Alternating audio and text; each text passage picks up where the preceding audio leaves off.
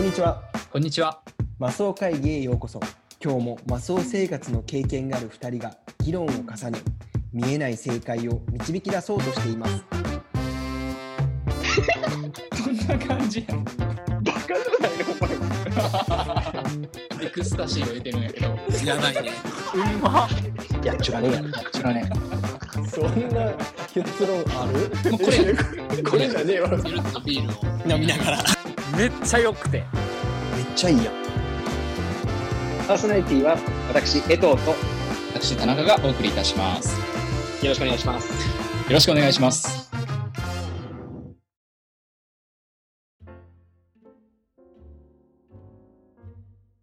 では、はい、前回に引き続き、はい行きたい国ランキング。はい。えっとですね、僕の行きたい国ランキング第1位は、第1位からいくの。1位からはいギリシャ。ああ、ギリシャね。はい。えー、ギリシャね。はい。やっぱギリシャっていうとパッとイメージつくのはパルテノン神殿とかさ、うん、うんあとまあオリンピックのやっぱ起源の場所っていうところなんだけど、実はそこではなくて僕が注目してるのはね、ギリシャ料理なんだよね。ああ、ギリシャ料理ね。美味しいよね。知ってんの？ギリシャ料理美味しい。そう。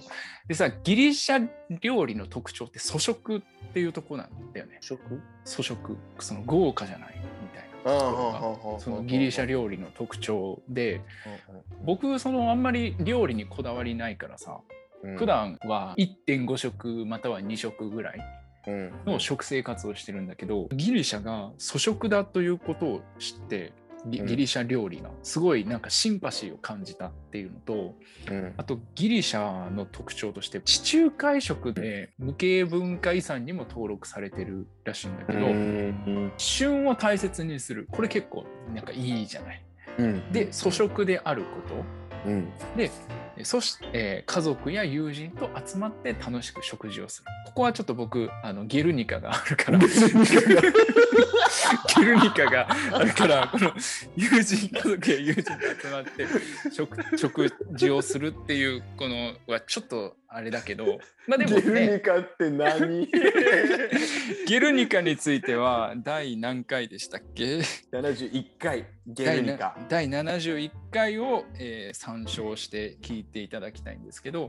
まあその旬なものとか新鮮なものとか、で粗食で地中海のものを大切にしている。で、うん。えーまあ、みんなで楽しく食べるっていうその食事スタイルね。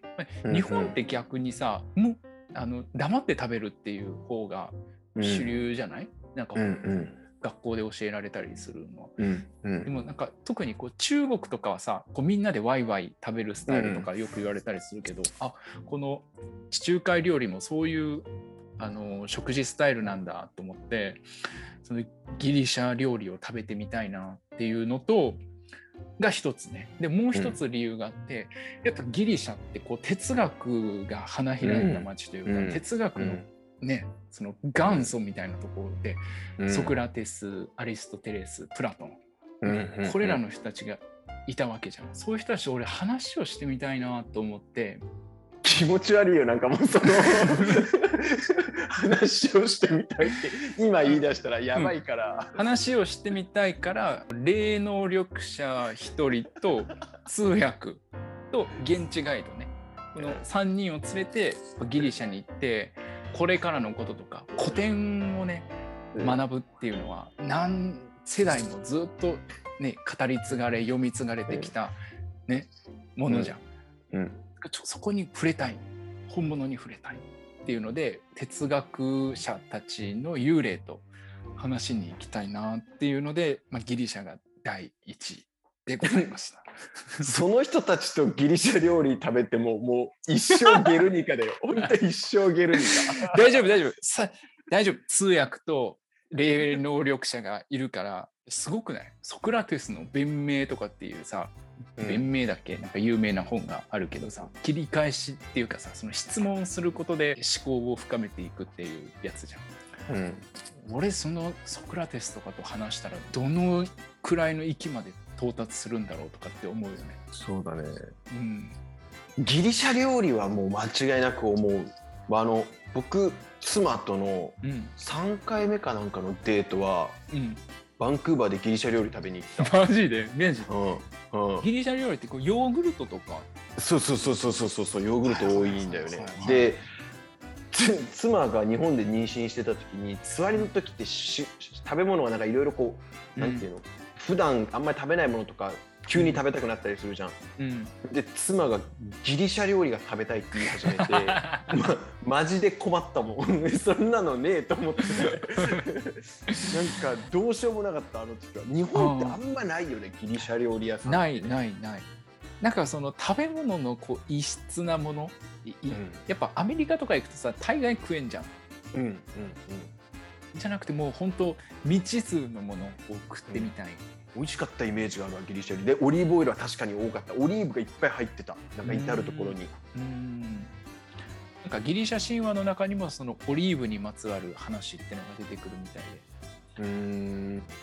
オリーブを聞きながら。オリーブを聞きながら。うーん。なるほど。なるほど。はい。はい。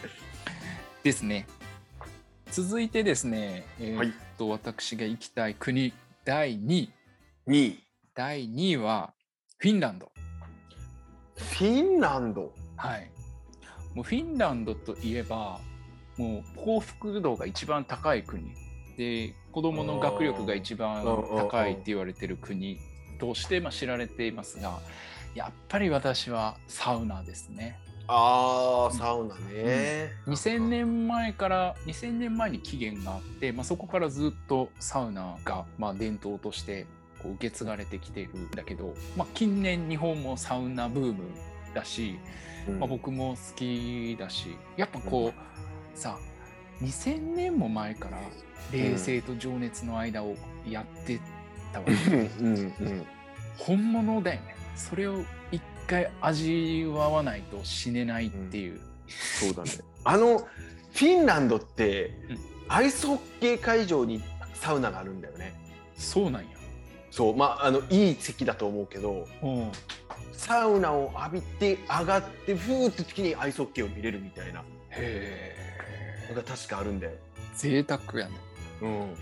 うんまあ、それぐらい確かに浸透してるんだろうね人々の生活にサウナが、うんうんうんうんうん。えっと男女一緒に入るからなんか水着を着ないといけないのかな？なんか日本とはちょっと違うし日本は何だったかな？なんとか系のさえっとえーフィンランドは結構こう蒸し蒸した感じ？スチーム系みたいな感じが主流っぽいけど、一回そのフィンランドのサウナを味わってみたいなっていうのとうん。あとフィンランドはでサンタ村ってのがあるらしくて やっぱやりメルヘンだったの。急になんかそうそう。さっきまであの、はい。哲学者と話がしたいとかって言ってたのに、そう やっぱさサンタクロースにさ死ぬまでに一回は本物に会いたいじゃん。そうね。うん。そのサンタ村にちゃんと本物のサンタさんがいてこう世界中の子供たちにプレゼントの準備をしたり手紙を書いたりしてるんだって。でちゃんと行ったら会えるらしいんだけどやっぱモノ本に会いたいじゃん。サンタクロース。そんなお感じない？うん。別に別にサンタ本物のサンタは別にいい。マジで？会ってどうすんの？会って写真を撮るのよ ツーショットを撮るに決まってんじゃん。撮るんだ。そう。サンタクロース世界中で知られてるわけじゃん。そうだね確かにね。今ね12月にサンタ村に行ったらサンタさんに会えると思うんだけどそれは現代サンタなわけよね。何代目なのか知らないけど。うん。やっぱ昔のサンタクロースともお話ししたいじゃん。やめてくれってやめてくれよ本当怖えよもう。初代サンタとも話したいからさっきギリシャに一緒に行ったあの霊能力者と通訳連れてフィンランドもフィン行って初代サンタともちょっとお話を会食を会食をしたいね。ゲルニカだってどうせ うんうん。せやね。まあフィンランドで。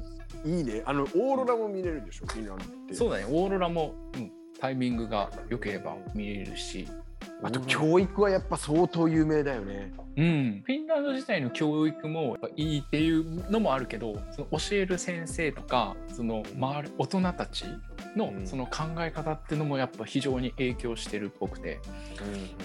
だからそういう人たちがどういう考え方するのかなとかあとフィンランドはちょっと前にあのベーシックインカムの実験がされた国でもあるから、うん。なんだろうな、まあ、そういうなんか率先して新しいこととかやってたりする国だから、まあどういう生活してんのかなとかどういう考え方してんのかなってのを、ね、見たり聞いたりしたいよね。うんなんか北欧の人たちって、うんフィンランドかななんか別の国だったかわかんないけど寒いじゃん。うんうん、だから寒さに慣らすために英才教育をしないといけないから寒さに慣らす？慣れるために子供が。で大人になった時に寒くても寒くないって感じるように、うん。冬場とかにうん。子供をうん。外でお昼寝させるんだって。ほう。でお母さんとかは中であったかくこう、紅茶紅茶飲んでるらしいんだけどうんうんうん。外でそのまま寝せるらしい。寒さの中で。割と薄着で。ストイックやな。そう。でもそれをやってるから子供を子供もそれも成長してた時にうん。寒いっていう感情がない感情がないっていうかそのあんまり感じない体になっていくらしい。うん。お日本も結構やってるよね。その昼寝じゃないけどさ、なんか小学校半袖で行く、はなんか短パンで行かないといけないとかさ、なんか制服。それって、うん多分宮崎だけだと思うんだよね。俺ね俺衝撃だったんだよね、俺もあの大 大阪で仕事を始めてさうん。外回りとかしてたらうん。なんかみんな長ズボン履いてるじゃんと思ってうん。あれ宮崎だけだよ。半袖半ズボンで行かないといけないの。がだって学校に長ズボンで行くのってもう風邪ひいてるやつだけだったじゃん。うんそっちは魅力開発プロジェクトで行った方がいいよ。そうそうだね。言うわ。言う言うだって俺 俺ちっちゃい頃持ってなかった俺小学校まで長ズボンいっぺん、もう持ってなかったもんそもそも。長ズボン禁止だったよね、俺の禁小止禁止。あれなんでもうもう変わってるかな？スポーツやるときにさ練習中に水飲んじゃダメみたいなの間違ってるってなって改善されてきてるわけじゃん。はあ長ズボン履くよね。でもそのフィンランドの例聞くとなんかいいな。うんそうだね。だから履かせない方がいいかもしれないフィンランド化していきましょう。宮崎化していきましょうか。はい 第3位をじゃあお願い第します3位。第3位はですね、ブラジル。おわーそうはい、全然想定外のところだねブラジルはですね、あのエメラルドがの原産国として有名なのね。他に、まあうん。コロンビアとかあるんだけど、うん。うん。綺麗なあのエメラルドが取れるらしくてさ。でうちの娘さ毎朝石拾ってんじゃんその辺で。でさ一緒にさブラジルでエメラルドの原石を探しに行きたいなと思って、壮大だな。うん、あとはまあそのボサノバとか、サンバとかねそういうやっぱ音楽っていうかそのなんていうんだろうこうビートを感じに行きたいな。ノリっていうのかな。あでちなみにエメラルドっていうのはその僕も娘も5月生まれだから誕生石がねエメラルドなんでこの辺で百貨店とかで買うエメラルドじゃなくてやっぱブラジルに行って取りに行ったエメラルド身につけたいなってなるほどね。はい。エメラルドのピアスとかつけちゃう？つけちゃう。つけうんいいよ。俺も一時期つけてたしね。あそうなんだ。うん。最初開けた時今もう塞がっちゃったと思うけど。おお最近入れてないの？もう全然大学生の頃いいけんのかな？まだ。もう無理よね。数年何も入れてないし。うーんブラジルいいね。うん。まあうん。ブラジルはあのなんだっけ？あのパレードの。リオのカーニバル。リオのカーニバル、あれも一回は見たいし。あとこういうの。こういうのいいんじゃん。こうああいるいるい石像る。いるいるいるいる。あの上の方にいるやつでしょ。そうそうそう。あれも一回見たいし。こういうやつこういうやついいんじゃんって全然伝わってないと思う。リスナーの方には。タイタニック。一人タイタニックのね石像。あれって手広げてるっけ？広げてないっけ？ブラジルの石像。ブラジル石像ってしたけど広げてる広げてる。ね？コルコバードね。コルコバードのキリスト像で。コルコバードのキリスト像か。うん。コルコバードの丘。これも一回見てみたい、ね、ああ見てみたいね。確かに見てみたい。でっけーって一回言いたいよね。南米は一回ちょっと行ってみたいよね。うん。メキシコメキシコって南米だよね。中うん中中中米中中南米ね。メキシコあとねあのイースター島チリの。うん。モアイとかもまあ面白いなとは思った。行ってみたいなとは思ったけど、行ってみたいけどね。でも言葉が結構大変そうだよねと思って。ああでも俺の通訳い一人いるから。あそっか。うん。なんなら霊能力者も一緒にどうぞ。特に南米行く時には別にいいです。海賊と喋りたくない。の海賊 カリブ海にいた。いやいいいい。カいいですか？海うんカリブの海賊とは別に俺いい。あそう。リブの海賊と一回仲良くなってみたいな。やっぱ今うろうろしてますね。カリブに眠る夢たち目を覚ませ。覚ませ。時が時が来た。来た。いやね。いや、うんそうやわ。あのー旅行し俺旅行会社で働いてたじゃん。うん。でその僕が働いてた旅行会社のターゲットまあどっちかっていうとその富裕層というか、まあ、お金を持ってる人がやっぱ多分一番のターゲットというか、そういうお客さんが多い会社だったからさ。いわゆる僕が今までこう知ってた旅行っていう大学生の自分が知ってた旅行っていうのと会社に入ってから自分自分がこう営業したして一緒に行った旅行って格段に違ってて近年の旅行スタイルっていうのがフラッシュパッカーズって言われてるスタイルがあってさ割とお金を持っている若者が食事とかホテルとかにはあんまりお金をかけないで、まあ、バックパックとか背負っていろんなところを回る。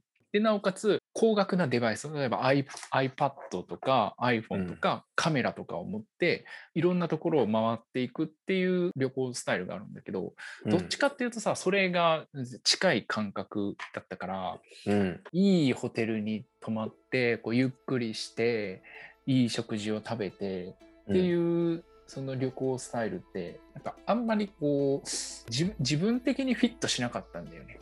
うんうん。でも、うん今コロナ禍ではあるけどローコストキャリアとかいっぱいいろんな会社が増えてきて簡単に海外に行けるようになって、うん。またじゃあコロコロナ明けいろんな人が旅行行くってなった時にこのフラッシュパッカーズスタイルっていうのはまた再発すると思うんだよね。再発するけどさ一方でうん、そのもともとあるもともとあるというかその富裕層の旅行も一定数しっかり戻りそうじゃない？なんかお金貯めてたりとかあとはなんかこうこんだけ我慢したから非日常をお金をボンと使ってやろうっていう人たちも多分いっぱいいるよね。確かにね。いる。うんまあいるけどその旅行会社が今もう窮地に立たされそうてだね。本社ビル売り払うとかそうなってるね。社員の給料3割カットとか結構厳しい状況だよね。そうだね。まあでもなんか子供がいなかったらさ娘がいなかったらまたちょっと違ううんのかもしれないけど娘がいるとやっぱある程度住むところ、住むところ泊まるところはしっかりしないといけないなって思うよね。ああ確かに。なんかもうホステルみたいなところだとちょっと怖いなっていうかうんある程度こうまあ、ホテルって呼ばれるところに泊まらないといけないしそんな5つ星に泊まらなくていいけどうん。ある程度のランクのところに泊まりたいなって思うしうん。でどうしても日程がゆっくりになるじゃん。うん。詰めきれないしうん。またでも一人旅とか一人旅俺あんましたことないんだけど実は。俺もない。うん。なんかしてみたいなって最近思う。うん。まあ多分本当にギリシャとかフィンランドに行くんだったら一人行った方がいいよ。じゃないとそんなもうなんか霊能力者とか の人とかと一緒に行くってなったらもう娘ドン引いちゃういや娘に娘に本物サンタ見せたいけどねあサンタはいいかもねでもね、うん。ソリとかも乗れるでしょ。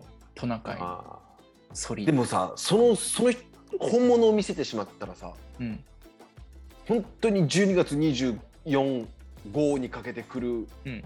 のは嘘になっちゃうことない？別に本物が届けてくれたってことにしたらいい。あすればいいのか。そう。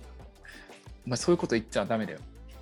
この放送いろんな年齢層の人が聞くから 聞いてねえよ。10代は聞いてねえんだよこれ。いやーいいね。旅行行きたいね。うん行きたい。けどけどさとはいえこうやって話してるけど、うん。じゃあ仮に田中家とうん。江藤家ちょっと合同旅行行こうよってなったら、うん。無難になんかハワイとかになりそうじゃそうだね。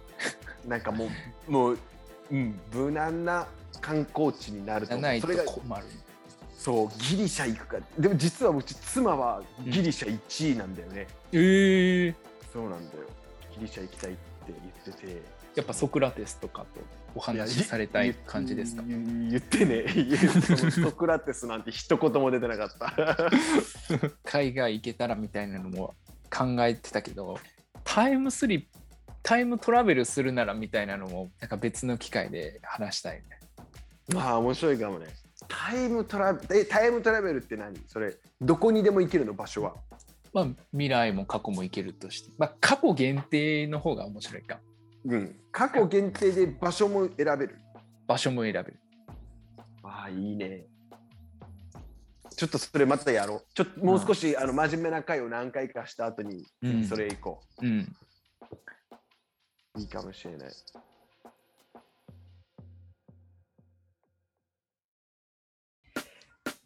今回もお聞きいただきありがとうございました。